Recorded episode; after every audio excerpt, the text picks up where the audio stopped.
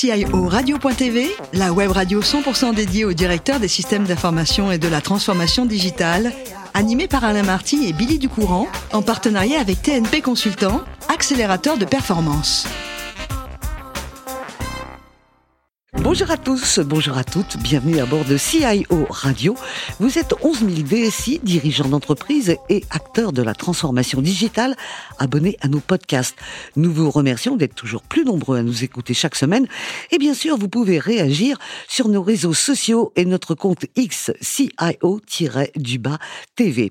À mes côtés, pour co-animer cette émission, Thierry Cartala. Bonjour Thierry. Bonjour Béli. Merci de nous accueillir. Vous êtes vice-président exécutif et managing partner de TNP Consultant.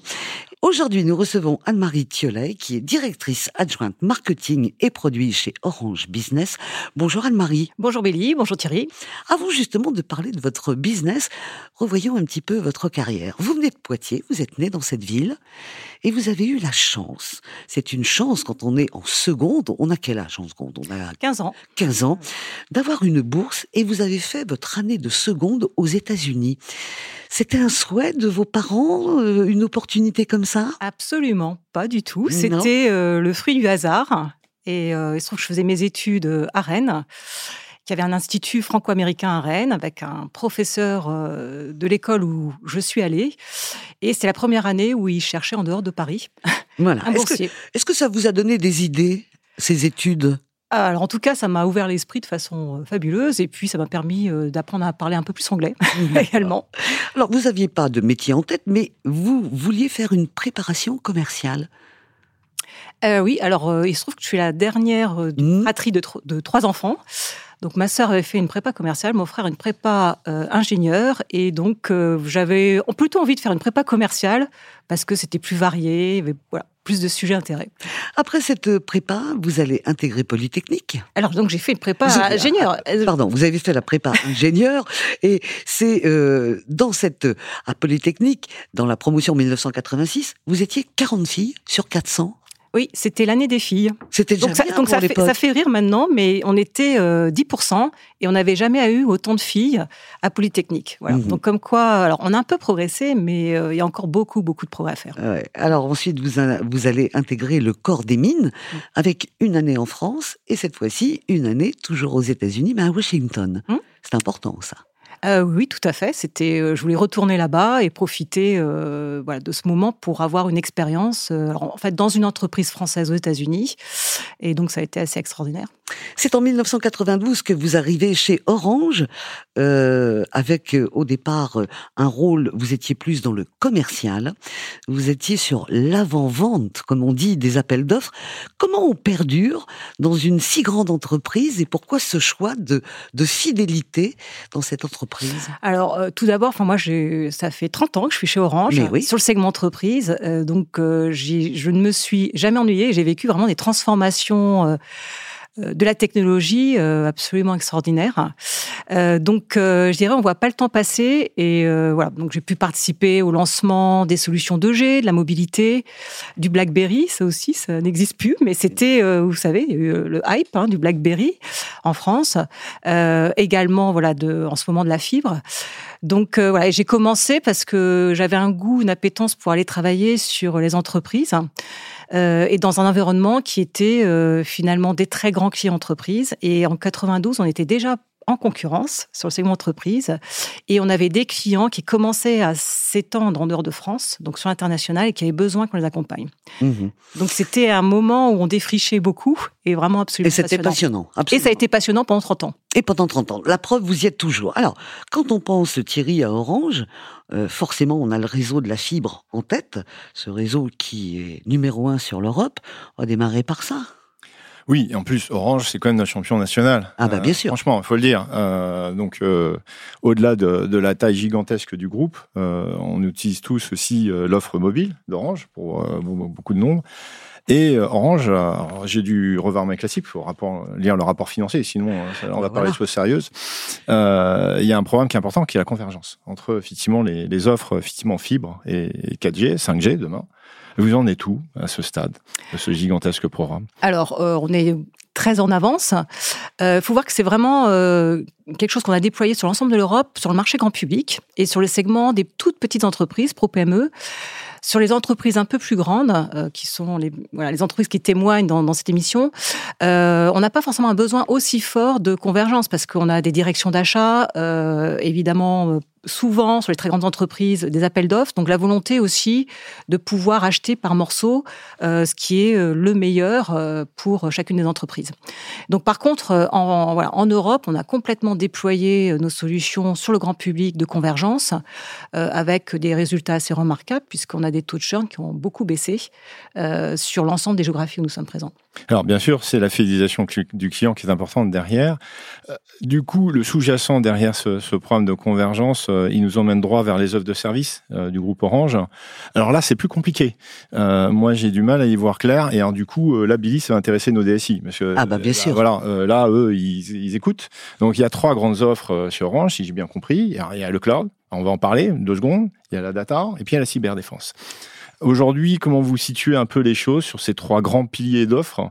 Où vous considérez que bah, sur le cloud, on pourrait mieux faire, euh, le data, on y est, la cyberdéfense, bah, là, pour le coup, euh, je crois qu'il y a eu des achats et puis euh, la réputation d'Orange n'est plus à faire.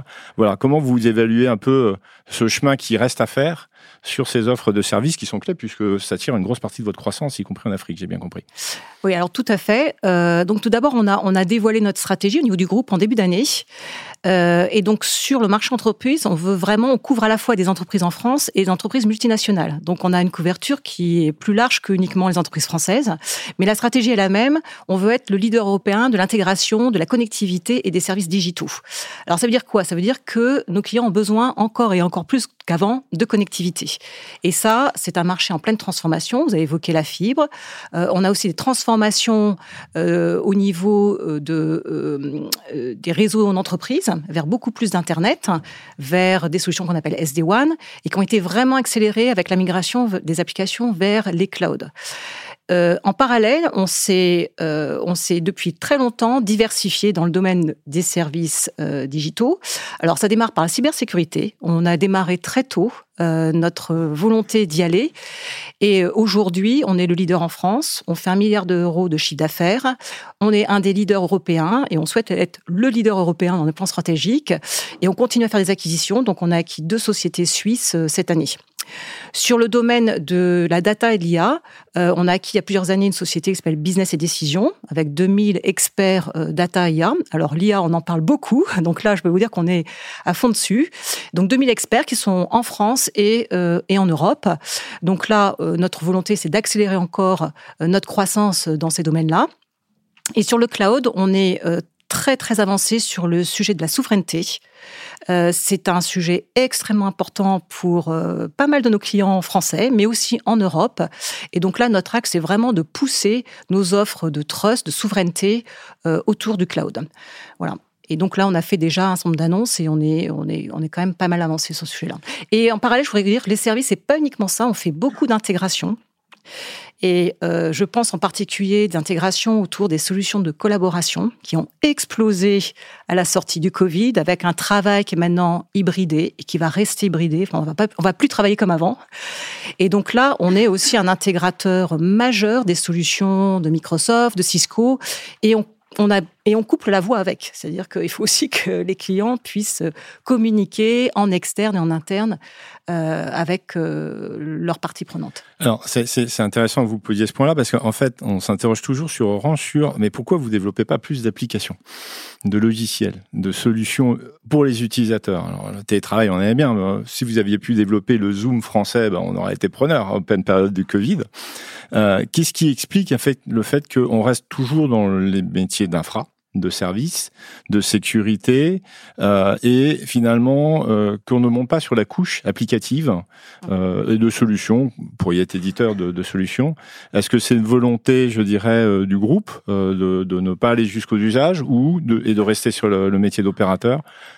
Ça a toujours été un mystère. Alors, sur, le segment entreprise, euh, clairement, notre, une stratégie, c'est des choix et des renoncements.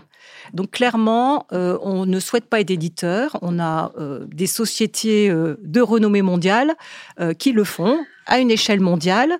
nous, notre périmètre, il est d'abord en France et en Europe. donc, c'est pas du tout notre, notre volonté. Par contre, on est très fortement ancré sur les réseaux et tous les services adjacents au réseau. Et donc, on travaille très fortement avec euh, des partenaires, donc des partenaires technologiques, dont on intègre les solutions et parfois jusque dans nos réseaux. Donc on va assez loin d'intégration pour permettre à nos clients d'avoir une expérience, euh, je dirais, fluide de bout en bout et de pouvoir leur apporter des engagements de qualité de service. Donc ce métier d'intégrateur de service, il devient important euh, au sein du groupe. Et, et, et, du coup, la question qu'on se pose en termes de relais de croissance, donc l'Europe, bon, on sait que le, le, marché quand même est assez euh, saturé. Euh, j'ai noté, j'ai pas, je n'ai pas pu empêcher de noter que l'Afrique était effectivement une zone aussi importante pour vous. Euh, il y a qu'à voir la coloration sur votre rapport financier de votre présence au niveau international. Alors pourquoi l'Afrique et qu'est-ce que vous attendez de ce continent? Alors l'Afrique, on est évidemment en croissance très forte au niveau du groupe sur nos opérations euh, domestiques, hein, puisqu'on fait une croissance à deux chiffres et en particulier sur le, segment entreprise. Après, euh, nos activités entreprises, c'est des réseaux et euh, services, services digitaux.